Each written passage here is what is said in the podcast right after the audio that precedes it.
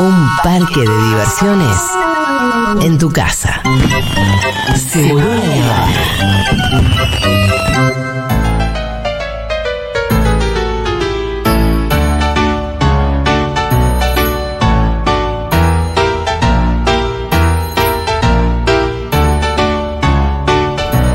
¿Acaso hay algo mejor que hablar con Aldana Contreras de infancias? No, en Sí. este momento encima que los tenés a todos en tu casa. No, total. Hay algo mejor que es hablar con Aldana y con Laura Contreras acerca de infancias. Es verdad. hablar si juntamos a las tres. ¿Nunca vinieron las tres juntas o sí? Lo podemos hacer. Cuando No, quieran, nunca, ¿eh? María, nunca María Eugenia. María Emilia y María Laura. Se autodestruye el universo, eh, guarda, eh. Ojo. ¿Alguna vez se pelean entre ustedes? Un montón. Sería ¿Quién- una eh, ¿Para quiénes son las que tienen más chispas? ¿Y hay alguna que medio intercede? Ileana es como la que es desde afuera se ve siempre la más buena. Sí. Pero la más Es- brava. Es mediadora, ella es psicóloga. Ajá. Y nosotras dos somos intensas, Sagitario, Aries. Bueno, Opa. nada. Hay mucho fuego. Mucho fuego. Pero es Mucho mucha amor. chispa y después nos amamos de nuevo. Eh, y nada, qué talentos. Nu- nunca son peleas que van a trascender. O sea, es un enojo un rato y después nos, nos No, seguimos ya- Yo amando. Aldo, tenía, sí. tenía una época en la que me iba de los grupos. Ah, sí. Ah, Todos los grupos portazo de familiares, grupo. Que son varios. Mi amor, Sí. si estás escuchando Portazo de Grupo, la reina del Portazo de Grupo. Pero ya lo dejé de hacer. Lo dejó porque- hacer y lo. Uh, ahora que no se da cuenta nadie, lo dejaste de hacer. Porque ahora te puedes ir del grupo y no se Claro, cuenta mucho. Te pero tienen igual- que ir a ver. No. Mira que antes ponía el cartelito, el Ahora te fulano pone- se te fue. pone. No, pero ahora no lo pone. ¿Vos decís que no? Yo tengo un grupo donde una persona se bajó y dijo, Ah, "Uy, mirá, se yo fue". tengo un grupo donde varios se bajaron y no se quisieron y no saltó. Mirá. Nos dimos cuenta después porque aparecen en gris. Increíble. Bueno, Aldo la conocemos mucho eh, eh, porque viene todos los viernes, Ajá. antes venía los lunes. Pero a Laura también la conocemos mucho, aunque no venga tanto, porque es una absoluta referenta respecto del. ¿Cómo lo definimos?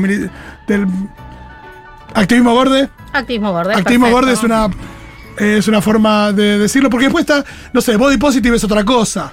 No sé si, vos te- Claro, no sé si a vos te, interpela amigues. o no tanto. Sí. Son amigues. Es Son como amigues, vos con Online Mami. bien. Son amigues. Claro. Claro, está todo Es bien y es una manera de entender y por ahí hasta es más joven y de aproximarse a las cosas. Pero el activismo tiene esta carga fuertemente eh, política, la Claro, militancia, sí, total, ¿no? total. Como, como otras herramientas más colectivas por ahí. Sí, no son positive- excluyentes, pero son como diferentes eh, ramas o, miradas, acercamientos a un mismo tema. ¿Y de eso vamos a hablar hoy o no? De eso vamos a hablar, sí, eh, tal cual. Bueno, como decía Fito recién, para mí, no solamente Laura es mi hermana mayor y es la persona que para mí es más inteligente en la, en la tierra.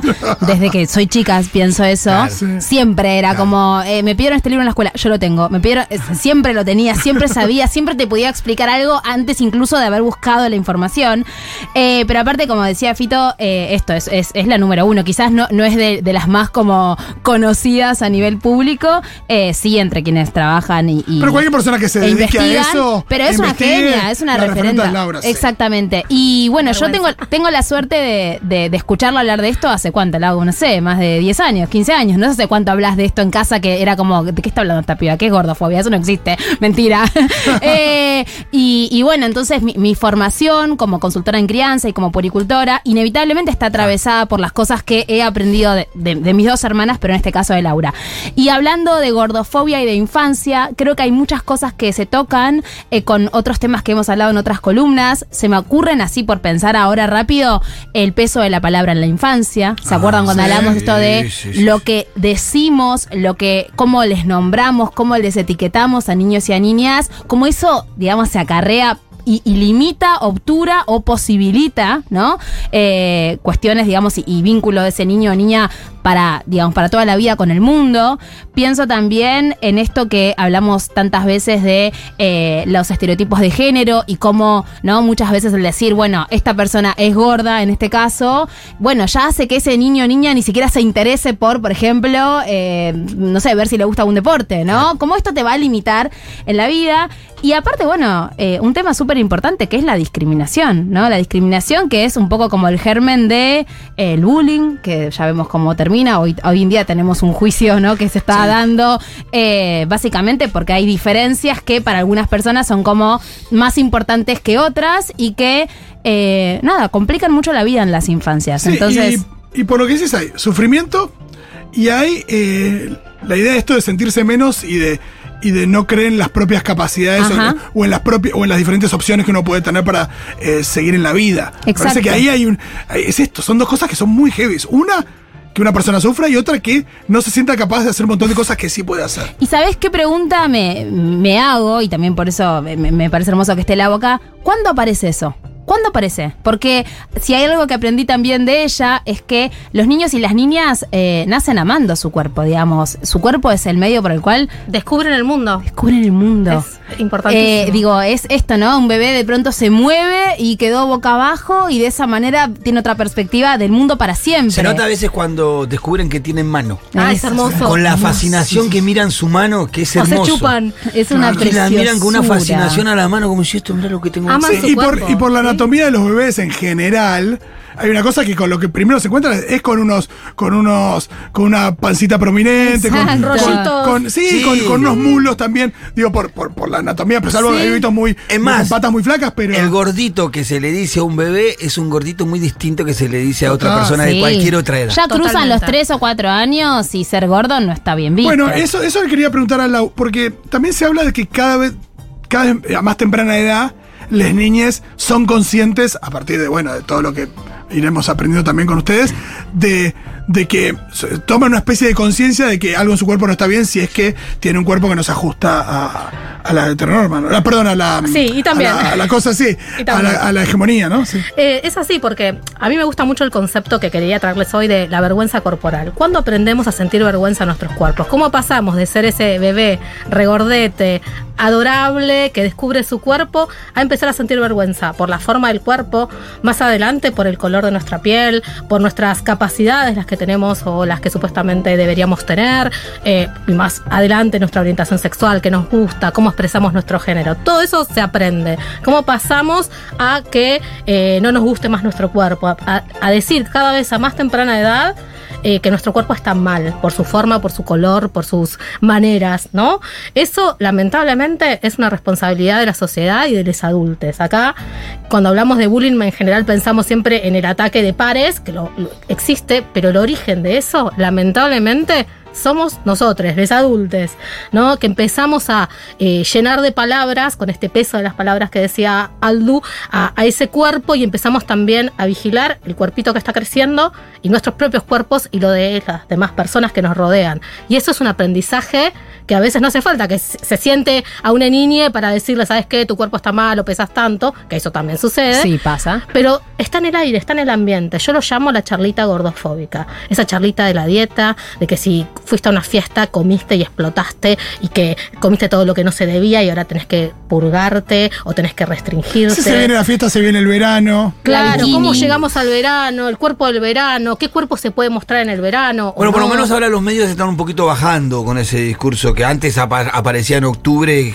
viste empezaban a. Sí, cada vez, es verdad que cada vez menos. Sí, Sí, sí. conviven, es como que conviven, pero la charlita gordofóbica de baja o de muy alta intensidad, dependiendo las características de las familias, de las escuelas o de los ambientes e instituciones en las que nos manejemos, es muy fuerte e impregna a esos eh, cuerpecitos, acá siempre lo dice Aldo, ¿no? Que ojo con lo que decimos, porque las niñas, aún les bebés, entienden perfectamente y le estamos transmitiendo incluso con lo gestual, con las miradas, la desaprobación. Y lamentablemente cuando hablamos de gordofobia, hablamos de vulneración de derechos, hablamos de discriminación, que está en el puesto número dos según los números de INADI en la Argentina, ¿no? La, la cuestión de la gordofobia. ¿Cuál es, ¿Cuál es el primero? El primero tiene que ver con, eh, depende según los, Ah. los índices que tomes, porque una es la más mencionada, otra es la que más se denuncia, que son Te, cosas te distintas. pregunto porque justo hablábamos el otro día Sí, de. no sé si gordofobia se denuncia Claro. mucho. Exacto, Claro. pero es la más mencionada como tipo de discriminación para las personas en Sí. todo el país. Sí, ¿eh? Hay mucha gente que ni siquiera lo considera una discriminación. Claro. Entonces tampoco. Claro. Por eso no se denuncia, porque pensás que te lo mereces, porque te da vergüenza, ¿no? ¿Cómo, cómo se van entramando? Bueno, el- le contaba Fito el otro día que escuché a dos personas trans por distintos lugares, una por la televisión, creo que en el debate de Gran Hermano, que decía Sí. que había sido más eh, discriminada por gorda que por Sí. trans. Exactamente. Eh, claramente lo decía. Sí, sí, pasa también con las discapacidades. Bueno, en nuestro país que es súper racista y clasista, el, el color de piel o las características asociadas a la pobreza siempre están en... en- Ah, Y si vas acumulando, si sos gordo, gay, morocho y Migrante, pobre, bueno, está- pobre. uh, estamos como si Claro, porque ningún cuerpo es una sola característica. Claro. Una por ahí es un acento, bueno, como feminista o como mujer gorda y activista gorda, pero en realidad somos una intersección de todo eso y es muy difícil vivir en un mundo que discrimina. Pero hay discriminaciones que están menos permitidas. Fíjate que acá, eh, o en ambientes eh, donde nos solemos mover, nadie va a permitir que alguien ah, diga, haga un chiste eh, racista o eh, contra una minoría étnico o religiosa, pero en general la gordofobia pasa todavía Sí. como chiste. Sí, Está sí, muy sí. permitida. No, y hay algo que, que para mí es muy tremendo de, de la gordofobia, que es las palabras que uno asocia al gordo tal o gorda tal, ¿no?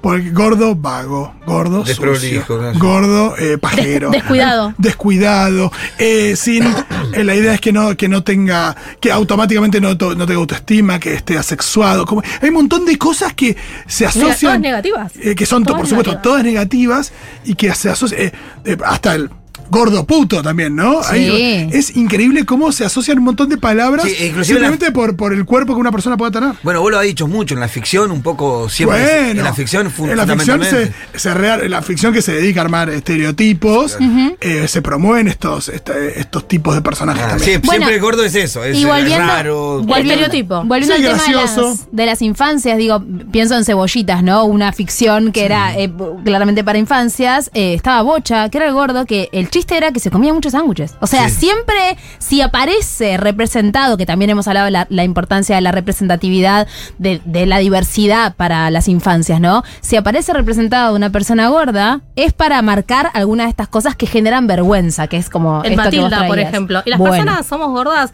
no solo porque comemos, comemos mal, no sabemos comer, o este, qué sé yo, comemos comidas que están eh, en exceso, ¿no? Las personas son gordas porque hay diversidad corporal, como hay personas más altas, las personas son gordas porque quizás este, están pasando un proceso de salud o están tomando una medicación que les provoca eh, cambios en su cuerpo. Las personas son gordas porque es su herencia genética, mira a su familia y vas a encontrar que está presente esa característica. El problema es que no se soporta la diversidad corporal. Apenas estamos como sociedad aprendiendo a tolerar, palabra espantosa, ¿no? Las diversidades de sexo eh, y género, eh, eh, las raciales hasta ahí, pero no soportamos la diversidad corporal.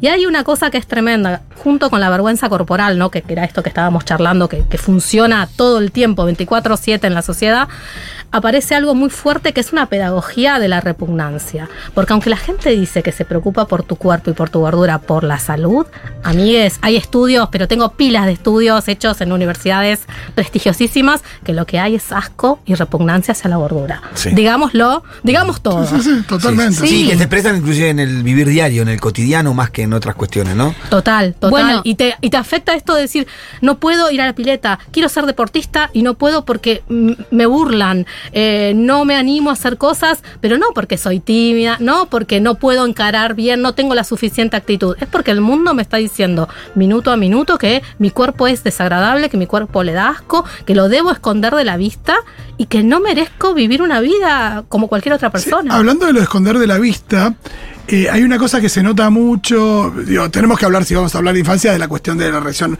mapadres con, con niñas gordes. Y hay una cosa respecto de la ropa elegida. Eh, sobre todo imagino que para las nenas eh, es más heavy porque está el tema de eh, la bikini, la, la malla enteriza eh, y, y la, la cosa esta de, bueno, no, no tenés un cuerpo como para... Digo, uno lo escucha y lo ve, esto de la idea de que no tenés un cuerpo para mostrarte, ¿no? Ajá. A Sí. determinada edad también, ¿no? Sí, eh, eh, yo ayer abrí en Lazo Natal, bueno, vos también en tu Instagram, eh, a preguntas para que nos cuenten historias de infancia, ya sea propias o de sus propios hijos e hijas. y aparecía mucho esto de mi mamá a mí no me dejaba usar bikini, no me, dejaba- no me, no me dejaba usar un top, a mi hermana le compraban alguna eh, ropa distinta a la mía, porque a mi hermana le queda bien y a mí no. Entonces, tal cual. Y, y el tema de la ropa, que también tiene que ver con esto, ¿no? Con la imagen que vos presentás al mundo en un primer momento, que viene de la mano de tus mapadres que te la compran, también está diciendo. Entonces, a veces son esos discursos que no son los explícitos, porque como dice Lau, nos movemos en un ambiente en el que quizás encontremos, pero ya no tengamos, no sé, amigos que le digan a sus hijos que, que gorda estás, porque Sí, gorda, bueno... gorda vaca, deja de comer. Por ahí Exacto, eso es quizás eso nos lo dijeron a nosotros, Sí. pero quizás nosotros como padres no. Pero sí hay algo de ese discurso que se cuela, que aparece, que aparece en la mirada, en la mirada reprobatoria, como decía Laude, "Mm, me estás comiendo mucho, y que eso empieza a generar vergüenza, que, y que la vergüenza es algo que, lo que hoy leía en las historias de, de Lazo Natal, es algo que se arrastra y duele hasta el día de hoy. Hoy cuando leía los comentarios, muchas personas poniéndome, lo escribo llorando, contando historias de ellos siendo niños y niñas. Es muy fuerte. Si quieren escribir al 1140 66 000, 1140 66 000, o mandar audios contando sus eh, historias, no voy a decir anécdotas, ¿no? Pero sus recuerdos, historias, eh, o si tienen hijas, sobrines, también pueden hablar de eso. Em, también esto de. No, no, perdón, sigamos, sigamos, sigamos. sigamos. No, porque. No, quiero, quiero escucharla más a ustedes. Te quedaste recalculando. No, pero quiero escucharla más a Me ustedes. quedé pensando cuando hablabas de, de lo, de lo que jode es esta, esto de aceptar la diversidad corporal. Eh, Yo es algo que alguna vez he dicho en esta columna, que incluso desde, desde, desde bebés, lo que yo veo como puericultora y consultora en crianza, cuando hablamos de, bueno, de cómo está, fue al pediatra, qué te dijeron. Cuando aparece él, están los percentiles más altos. Percentil, para quien no tiene Sí. hijes y esa palabra no, no- no le suena a nada, es nada. ¿En, en qué lugar de una escala de 0 a 100 se ubica ese niño o niña según su talla, no? Que también incluye el peso. Que va a estar Pero a altura y el peso, ¿no? Sí. Claro, altura y peso. Cuando está cerca del percentil 95, que quiere decir que es de los niños más altos eh, o más grandes, enseguida aparece la. Y bueno, y el pediatra me dijo que ya le vaya limitando las tomas de teta o que le vaya limitando la fórmula. Digo, esto estamos hablando de bebés y Bebés lo a escucho. dieta. Bebés a dieta, a dieta de teta, a dieta de leche de fórmula. Es, este, es, Es tremendo, porque aparece una culpabilización muy fuerte de mapadres o cuidadores en general. Que en general ponemos acá un alto porcentaje de mujeres, incluso mujeres eh, que no son las que han parido, ¿no? Pueden ser también eh, muchas abuelas, tías, quienes están ejerciendo el cuidado. Y de vuelta, la intersección es importantísima. Si estas mujeres, además, son pobres, son migrantes, son trans o de, o de LGTB en general, aparece una mirada censuradora y culpabilizante por parte de la institución, que a veces no está actualizada. Esto lo, Aldi lo dice cada viernes. Muchas veces vienen consejos de pediatras Sí. tremendos y se ejerce mucha discriminación en los consultorios por falta de actualización eh, y por, y por eh, sesgos de formación que son discriminatorios y que además propenden a algo donde Argentina también descuella, que es en el número de trastornos de conducta alimentaria. Porque si, empe- si empezamos a hablar de dietas restrictivas, no dietas porque tengo una elección ética de vida y no como animales. Claro. Eh, Es no, otra cosa. Claro, No, no, no. porque tengo eh, eh, alergia al gluten No, y no, no, como claro, gluten. No, obvio, claro. Estamos hablando de la dieta Restrictiva. restrictiva, de la dieta para bajar de peso. O de. O Que de aparte tiene un impacto sobre, no solamente sobre el cuerpo, sino sobre la vida de las personas en todos los ámbitos. El, el- el ánimo de esas personas, el carácter cambia. Lo que puede hacer o no en lo social, Eh, Yo si lo va a vi los con mi cumpleaños. hermana. Mi hermana, la Sí. que me sigue, es una mujer cuando está en dieta y es otra mujer distinta cuando claro. no está en dieta. No te la crees ni cruzar cuando está en dieta. Pero claro, Yo he convivido con ella y se pone un humor que es Claro, porque te insoportable. estás restringiendo nutrientes que necesitamos para vivir. Eso es tremendo. Y además de estar todo el tiempo pensando que tu cuerpo falla, que sos culpable. Fíjense ese programa espantoso con el que también nos criamos en la televisión, que no lo voy a nombrar. Claro, pero al señor ese que Me, me hace- encanta que Laura no lo nombra. Nunca lo nombro a porque no. de sabemos Yo como aprendí de, de nuestra legisladora que dice yo no te voy a dar fama, tengo Muy menos bien. que él, pero yo no te nombro. Sí. Este hombre que, que hace eh, dinero a partir del sufrimiento ajeno, todo el tiempo es, si la dieta fracasa, el porcentaje de fracaso de las dietas van entre el 90 y el 98%, desde hace décadas los números son iguales, siempre la culpa es de la gorda, le gorde, el gordo que seguro está. No pudo, Claro, no no, pudo. pudo. Seguro te levantaste la noche y comiste, seguro fallaste y no que tu cuerpo no está diseñado para esta restricción y por otro montón de cosas. Y que aparte que, corporales. que- que ahí pierde de vista la búsqueda de la felicidad. Ahí hay como una pérdida No, y de. que, y que la, sí, y que la- y que la felicidad se asocia a tener un cuerpo Claro, flaco. claro. Claro, pero no, la verdad es que no pasa. Y la felicidad también de la comida, que te, te nutre y además es la comida que te hizo tu abuela, la que te recuerda a tu país si estás lejos, a tu provincia. Eh, es un momento de que te demostraron amor, que demostrás amor hacia otros. Todo eso, por eso tu hermana po- pobre la pasaba Y, mal. y- y no, y si una persona quiere, quiere cambiar su, la, la relación con la comida o, o la forma en que se alimenta, porque quiere, no sé, porque sí, ver, digo, puede suceder como no que eh, un, un cuerpo no hegemónico pueda tener un tema de salud o no, eso depende de la persona y demás. Eh, si una persona decide, por supuesto, está tu, tu derecho a decir, hay un montón de caminos que tienen que ver con eso, que tienen que ver con también con, con la terapia, con la psicología, con entender eh, patrones, cuestiones, con, con por ahí cambiar esa alimentación, pero de un lugar más, de- de más felicidad y no, y no restrictivo. Hay, hay Y no muchísimos. para bajar de peso, es como el ejercicio. Claro. Pensemos esto, Lo ¿no? mismo que el ejercicio, exacto. El ejercicio y el deporte lo pensamos como un medio para un fin, para llegar al verano, como Para tonificar. antes, para tonificar, para mostrar el cuerpo. Y no porque nos gusta movernos, Porque hace gusta, bien. ¿no? Porque Yo- hace bien. Yo tengo una relación con el deporte, muy- con, bueno, yo corro, si tú sabes, ahora, ahora estoy lastimado de la rodilla, creo que me quedo un mes y voy a poder volver a correr, corro mucho en la cinta. Y lo hago para poder después comer lo que quiero, no por, para ser más flaco ni para nada. Corro, me gusta hacerlo y después morfo lo que se me cae. Eh, yo estoy laburando Bueno, ahora es con tu una. manera, es tu relación con tu cuerpo. Pero fíjense que a las niñas muchas veces el ejercicio, como les adultos, lo vivimos como un medio para un fin y no como algo que me da placer, me gusta, Claro, me no, ahí sufrís. Lo hago, es parte de mi vida, es parte de mi cotidiano. No sé, me encanta hacer pilates, me gusta. No soy naturalmente flexible, entonces me gusta entrenar eso. Eh, a las niñas le transmitimos eso y muchas veces. Además de transmitirles eso, después cuando van al lugar a hacer deporte, lo Eso miran, lo decir. señalan. Les adultos, Las sobre clases de todo. gimnasia son los lugares en los que más, eh, digamos, como violencia se Sí, ejercen hay por lo muchos general en relación. Por, Yo me acuerdo del colegio de profes ejerciendo la violencia. Pero Total. ni hablar. Y, y hay otra men- me- mentira instalado en que tiene que ver con que eh, quienes practican la, la, la- viste, hay algunos como el otro día que Sol Pérez decía, no, yo porque a mí me gusta hacer gimnasia. Sí. No quiere decir que no te cueste. Porque viste, algunos sienten raro y decían, ah, claro, a ella es fácil, le gusta. ¿Por Sí. qué a mí no? No, a mí me cuesta tanto. No, a mí me gusta correr, pero me cuesta también. Sí. Después se convierte en un hábito. Sí. Me cuesta los 10 minutos antes de empezar. Cuando me paré adelante de la cinta y me subí a la cinta, ya no me cuesta, ya entro en Ya mi estás. mundo. Pero también nos cuesta a los que nos gusta, porque por ahí hay otro que dice, no, a mí nunca voy a ser como él porque a mí me cuesta Y demasiado. también entender que hay cosas que nos gustan más y cosas que nos gustan menos. Hay gente a la que le gusta leer más y hay gente a la que le gusta más hacer actividades eh, en movimiento, digo, y eso está bien. Sí, hay gente que baila, yo soy un horror bailando. Pero digo, poder desasociar, sobre todo pensando en las infancias, el que el deporte o el moverse es un castigo, es un medio para un fin. Que está bueno hacerlo y también generar las condiciones para que esto ocurra, porque si no es un voluntarismo puro. Por eso estamos claro. charlando. Y hablamos de que el activismo existe, como existen los feminismos o existen un montón de otros activismos, porque lamentablemente todavía la sociedad no puede trabajar bien con esto. Entonces tenemos que generar las condiciones, sobre todo insisto, la responsabilidad que tenemos, les adultos, seamos educadores, yo, yo soy tía, soy una muy buena tía. Una excelente tía. Una, eh, sí, es una de mis funciones favoritas en la vida, pero toda la sociedad, ¿no? Que esta columna siempre apunta a eso. No importa si tienen hijes o no. Como sociedad, queremos vivir una sociedad en que se discriminen a las niñas, queremos una sociedad en la que se discriminen a las personas gordas solo por su forma corporal. No, chicos, trabajemos esto, hay que trabajarlo. Eh, sí, eh, vos, Lau, eh, alguna vez que te entrevisté, diste un ejemplo que para mí, a mí siempre me, me- me- me marcó mucho, es como una guía, eh, la idea de eh, dos hermanos, una chica y un chico, y que la madre le, prepara- le prepara la chocolatada a- al chico, y a la nena que tiene otro cuerpo, no. Un agua o, una, una especie de algo dietético, ¿no?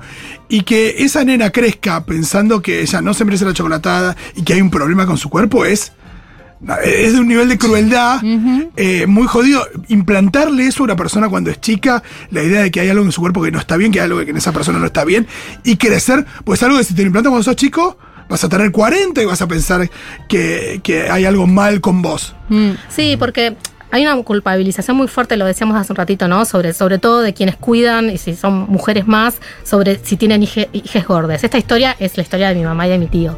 Es la historia de mi abuela, que ya no está y a que amamos, pero que mi abuela tenía fuertes problemas que ahora podríamos diagnosticar como anorexia con su cuerpo. Ella le transmitía eso. Y hoy eh, alguien Claro. también me decía en Instagram, ¿cómo hago para si yo tengo esto con, con mi cuerpo hasta el día de hoy, porque nos hemos eh, sido educadas de esta manera, ¿cómo no se lo transmito a mis hijas? Bueno, hay que empezar a desmontar eh, esto que nos pasa, hay que empezar a leer, a, a dejar de seguir contenido que te hace mal, a, no sé, si te gustan los podcasts, hay podcasts, hay libros para, para empezar a interiorizarse y no obligarse y no flagelarse, porque es como desandas décadas de educación, Ah, eh, es muy difícil, porque a veces también agarra esta culpa de, ay, yo no me quiero, ¿cómo voy a enseñarle a quererse si yo no me quiero? Bueno, por ahí cuidar las palabras, medilas y empezar a desmontarlo. Ya darte cuenta de eso es un montón, y lo digo para tranquilizar a un montón de personas como que yo no me quiero todo el tiempo, soy, soy feminista hace 20 años y soy activista gorda desde 2011. Y hoy miraba mis brazos que siempre fueron gruesos, eh, y hoy no me sé si me gustaba hoy particularmente al venir acá, ¿eh? No me quiero todos los días, porque eh, es una exigencia neoliberal. Claro, no es una exigencia ¿no? más. Por eso, digo, yo te preguntaba lo del body positive porque, digo, no, no es que los activistas de body positive defienden esa idea, por supuesto que no. No. Porque también, yo lo he escuchado a Online Mami mucho hablando de que hay días y días, pero esto de guarda con exigirle a una persona que se acepte que se quiera. Pará, ¿no? eh, Noé Custodio tiene una gran columna acá que es la gente, la gente flaca tampoco se ama. ¿No? Esto de pará. Claro. No hay nadie todo- que igual se guste todos los días. Además de, de- todo, además de todo, me tengo que amar, eh, tengo que estar absolutamente cuando el mundo me dice que yo estoy mal, eh, yo no, ir contra la corriente y saber que, que está todo perfecto es muy difícil, es una exigencia más. Nadie tiene un cuerpo ideal, nadie lo encarna y por eso perfecto para el neoliberalismo. Te vende todo el tiempo cosas para que vos intentes llegar. Por eso había una oleada en un momento en la pandemia de chicas que podríamos definir como hegemónicas y conocidas que decían, no, mira, tengo un pozo de celulitis, no, mira, tengo una pancita. Y que eran, estaban inconformes con su cuerpo o contaban trastornos de la conducta alimentaria, ¿no? Porque esta es la sociedad que eh, te, te lleva a eso. Pero eh, volver a exigirnos, y sobre todo las personas que son gordas, ¿no? Eh, y que están criando y que tienen responsabilidades, volverlo como una, cul- una culpabilización. No, Bueno, no, paremos, poco- con la, paremos con la culpa. La responsabilidad no es lo mismo que la culpa. ¿eh? Es un poco lo que hablamos con, cuando hablamos de crianza respetuosa, incluso el, el- el- el taller que hicimos acá en Futu, que es de dónde venimos y hacia dónde vamos, entender que si venimos de ahí nos va a costar probablemente vincularnos con este tema, en las infa- con las infancias que tenemos alrededor, de una manera limpia y pura y ahora deconstruida y con, eh, bueno, nada, podemos tener la información y lo importante me parece que, como dice Lau, es ir desarmando. Y yo pensaba en, bueno, ¿no? Esto, los discursos que son obvios, los que son groseros, los podemos detectar fácilmente, sabemos cómo más o menos desarmarlos, pero ¿qué pasa cuando eh, se cuela incluso en, cositas que no nos damos cuenta? Hace poco me pasó que mi hija mayor, que tiene 8 años, me dice que le dolía la panza, y yo le digo lo que digo siempre cuando me dice que le duele la panza. Bueno, pensá porque es capaz, no es lo mismo el dolor de panza de hambre que el dolor de panza de comí mucho, que el dolor de panza de algo me cayó mal porque no sé, estaba en mal estado. Entonces, hablando de eso, me dice, no, no sé, me parece que tengo que hacer dieta.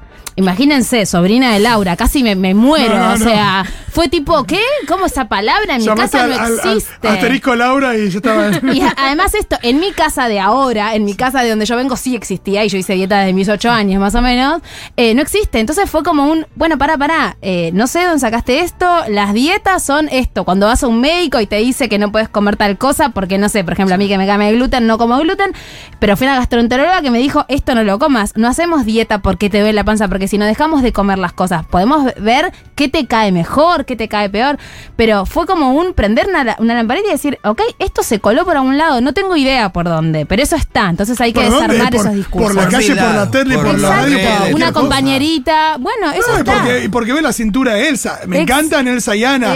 Pero tiene una cintura que es una mentira. ¿Qué La falta de princesa es gorda? representación es tremenda. Eso, eso también es como. Es muy difícil meter la conversación de la diversidad corporal. Y acá está bueno también repensar esto, ¿no? Ahora hay como un lema que está buenísimo por un lado porque es cortito, fácil, entendible, como no se opina de los cuerpos ajenos. Sí. Pero yo voy a decir algo más polémico, que es Me que en caso de las infancias, a veces eso obtura discusiones que están buenas. Porque sobre todo las, perso- las personitas más peques si no tienen a su alrededor por ahí personas gordas o personas con eh, diversidades funcionales o discapacidades, le llaman la atención y señalan, no porque quieran eh, burlarse o por ahí todavía no aprendieron No eso. entienden, claro. El otro día me pasó con Manu que miró a Mbappé y dijo está sucio. Claro. Y, y fue como. eh, claro, nunca había visto una persona con el Claro. color de piel de Mbappé. Claro. Digo, por ahí en la calle así, pero no reparó. Pero Sí. acá dijo está sucio y fue como. Nadie le enseñó eso, por supuesto. Claro. Pero bueno, fue por ahí. Es chiquito, pero igual uno enseguida empieza a tratar de eh, adaptar un discurso para eso. Exacto. Claro, pero ahí, si vos le dijeras, no se habla del cuerpo ajeno, no se comenta, vos por ahí le asustás, le provocás como de esto no se habla, y en Sí, realidad. empieza a ser un tabú que tampoco está bueno. Exactamente, porque eso termina invisibilizando las diferencias. Tenemos que poder lidiar con eso. Pasa que es incómodo para nosotros los adultos hablar de eso, de el racismo, tenemos que hacernos cargo de lo que nos pasa con la gordura, etcétera, etcétera. Pero por ahí, ese lema que está buenísimo para ahí cuando somos más grandes, eh, con las niñas, está bueno como, che, igual eh, vamos a enseñar, ¿no? No señalamos porque no sé, por ahí esta persona eh, no te conoce, no andamos señalando por la calle cuando vemos eh, cuerpos muy diferentes, pero es una buena oportunidad para tener una conversación incómoda con nosotros mismos Sí, y, con las niñas. y hablar de esto, que venimos en diferentes tamaños, formas, colores, y que eso está bien, y que la diversidad corporal también existe en la infancia, porque si no solamente hablamos de diversidad corporal y pensamos que estamos hablando de adultos y adultas, y está bueno entender que no. Hay muchísimos mensajes. Escuchemos alguno de ahí. Míguez, ya sé que es una columna sobre infancias, pero me encantaría que vuelva eh, Lau a Segurola a conversar sobre todo lo que está pasando con Gran Hermano y el gordo odio y, el tratamiento de los medios, incluso cuando, cuando supuestamente lo hacen desde un lugar de, de- de- de no discriminación. Este, nada, me parece muy perverso y necesario de, de- de conversar desde otros lugares. Sí, Uy, bueno, claro, cuando. Laura, cuando quieras, te venís y lo charlamos. Yo eh, algo vi, pero no creo que tiene que ver con un integrante Ariel, medio nuevo, con ¿no? Ariel. sí, sí, que todos y- los comentarios- Alfa. todos los comentarios es un tipo son- que representa como lo peor, Lo peor, de todos nosotros y sin embargo Está muy validado. Sí, a, a mí me sorprende notoriamente como una batadora de jóvenes, porque son pibes jóvenes los que lo bancan a Alfa, eh, bancan es un tipo que es homofóbico, transfóbico, gordofóbico, no le falta una. Todas. no le Es que, es que todavía hay un sentido común en nada para, para O sea, uso, us- usa, usa insultos en la televisión, a veces en vivo, que tiene gordo asqueroso.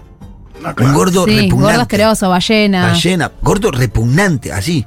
Gordo. A, a- a la piba que salía Coti también le había dicho un- a lo que salió, le dijo un montón de veces, le dijo gorda. eh, Muy, muy, No, muy es, ina- es inadmisible y hace mal y no está bueno. Pero, Pero bueno, no, y, sí. es cualquiera que. hay- Que es un del, donde cualquiera, claro, que del moro se haga el pelotudo. Pero que nadie le diga, che, vos no podés decir esto en televisión. Bueno, digo, no, No, sé, y que ¿quién paga la multa? ¿Qué pasa ahí? ¿Sabés quién era claro. la explicación que daba del moro? Creo que ayer o antes de ayer. Decía, bueno, no, acá los que eligen son la gente. Sí, La esta es la sociedad. la Esta- acá está el Supremo. Si el Supremo lo No, deja. pero, no, no, no eh, funciona así. No, pero aparece y el, y el canal de mierda no es capaz de decir, che, esto es inadmisible. Bueno, No, pero por Porque si el tipo va y, si un tipo va y golpea una pared, A una piba "Sos un la violento", echaron digo. porque quebró una regla de Gran Hermano, o sea, y vos no podés meterte Claro, para... Evidentemente, la, la ley, viste, es- Por eso. es, eh, no es pareja. Y esto tiene que ver con esto que yo les decía al principio, que si no parece teórico.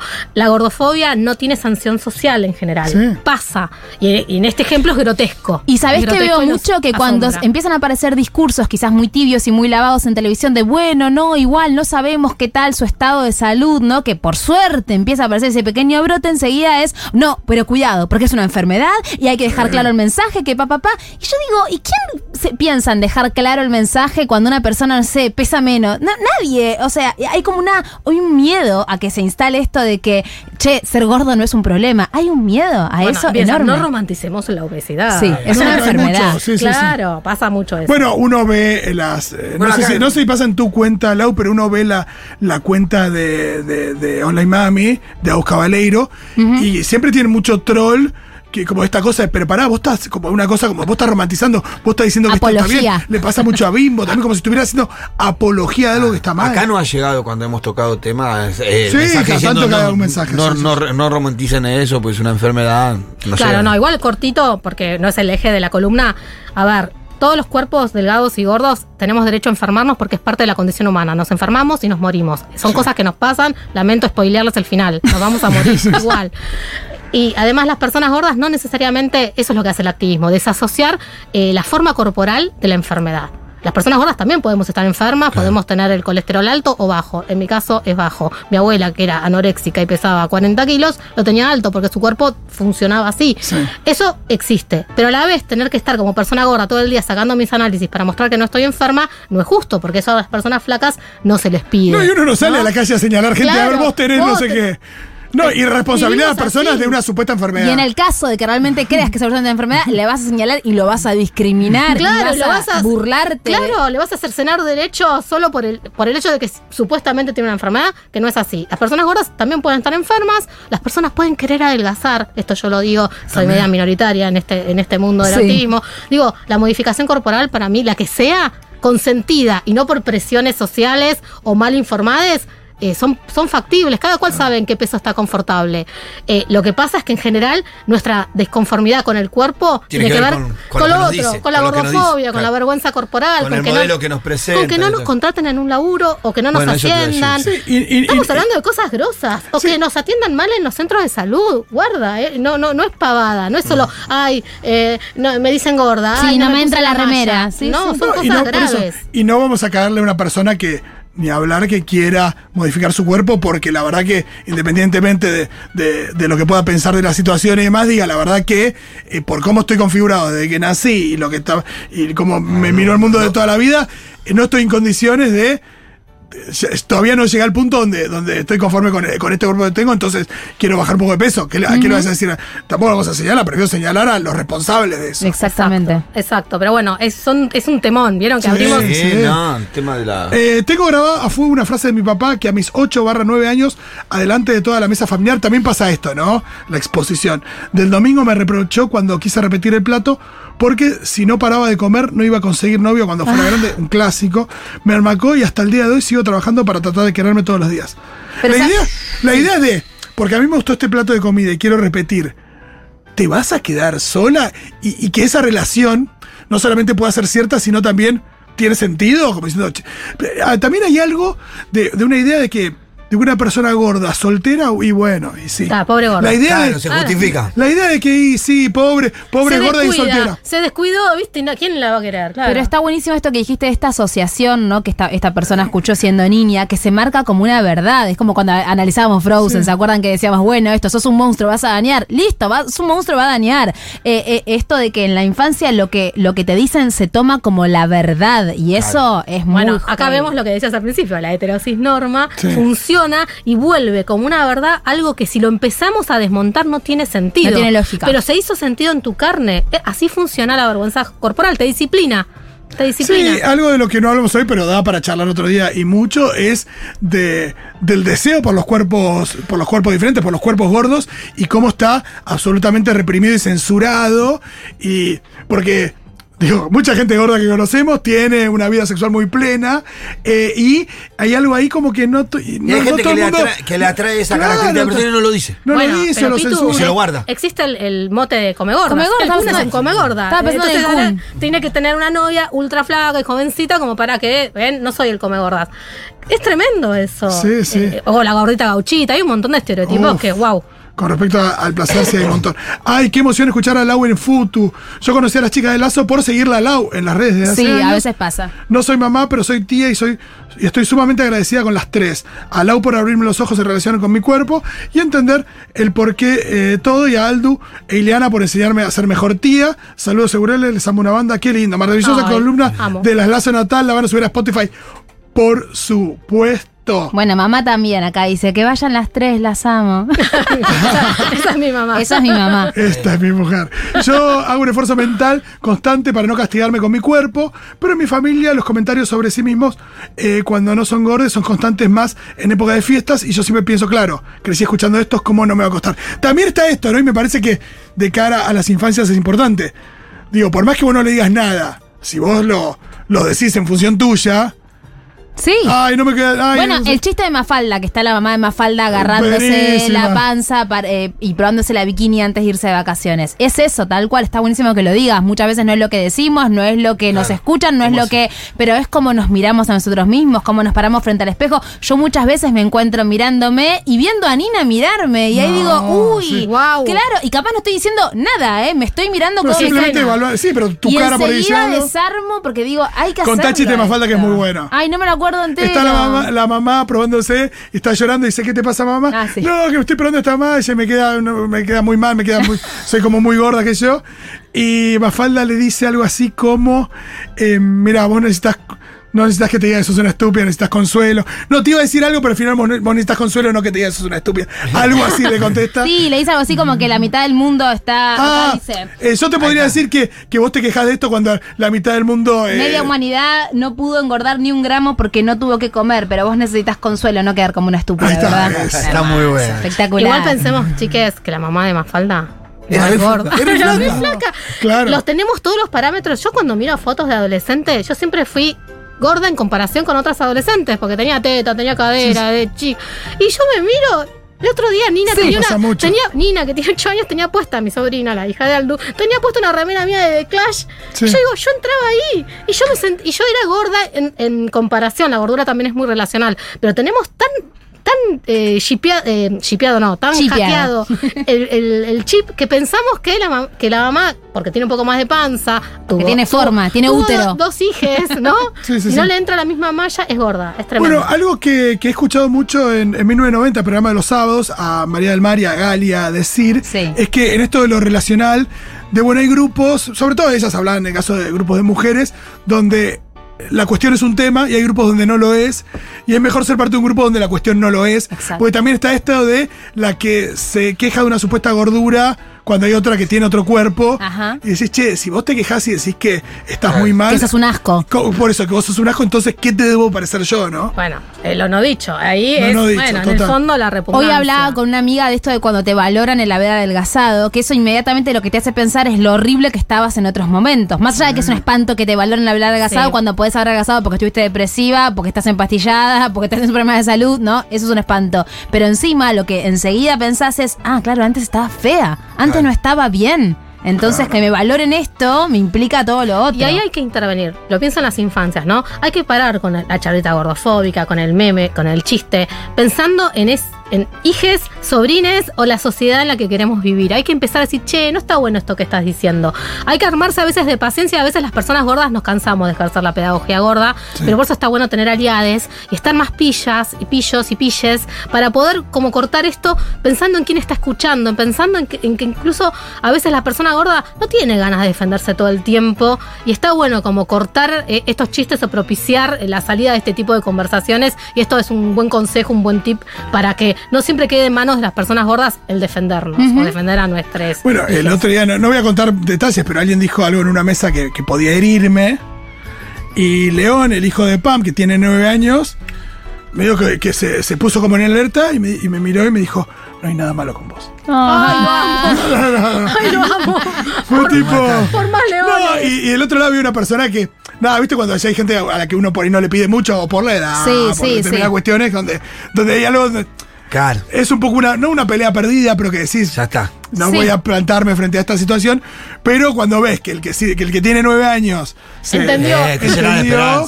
Eso te iba a eh, decir, que las nuevas generaciones vienen con muchas de estas cosas Sí, y que lo entendió Sí. a partir, no tanto de un aprendizaje que le hicieron en la escuela o en casa o lo que sea, sino a partir de la posibilidad de dolor de la persona que quiera. Bueno, la educación emocional Bueno, eso iba a decir. En el caso de mi hija es por la IFE. Porque Por la una, de las clases hablaban de lo- la forma de los cuerpos. Está Mira. buenísimo. Y El- ella vino Por la ESI. Por la ESI. El IFE. Yo me quedé pensando, dije, a ver qué me estoy te- perdiendo. Estás vengo- pensando en vengo plata. Vos tenés, no, vos tenés muchas siglas, Pitu. Tengo un quilombo en la cabeza. No, pero No, pero- por la ESI, porque La ESI. en un momento Sí. hablaban de la forma de los cuerpos y ella vino muy chipeada con eso. Está buenísimo. Muy chipeada con eso. No los cuerpos son pasa, todos distintos. ¿No vieron que se hizo viral un tuit que decía algo así de Papá Noel, que había ido a una familia, a una persona disfrazada de Papá Noel, y que después le habían dicho a uno de esos niños, y estaba panzón Papá Noel, no sé por qué no se habla del cuerpo de los demás. Espectacular. No, me encantan las navidades desconstruidas. Hermoso. Hermoso, hermoso tenerlas ambas en este programa. Quedaron muchísimos mensajes. Prometo, después vamos a leerlos o escuchar sin dar el feedback que dan acá los compañeros. Pero eh, un placer. No, y Lau, cuando quieras, te venís. Si no tiene que ver con infancias, o se vienen cuando tiene que ver con infancias, pero Sí, siempre dale. bienvenidas las Contreras en su totalidad. Hasta, si quieren traer a su mamá, también. Sí, también. Algo nos va a enseñar seguro porque para que ustedes sean como son, algo tiene que ver esa Ah, mujer. y bueno, el peronismo, Ay. peronismo por la mamá y papá. Sí. Hermoso. Somos de Ciudad Evita, chicos. Eh, muy aguante. Eh, le queda mucho tiempo a este programa. Tenemos más cosas muy buenas, quizás no tantas como la de recién, No, pero prometemos por lo menos una La vara fuerza. quedó alta. Hasta las 4 estamos, amigues.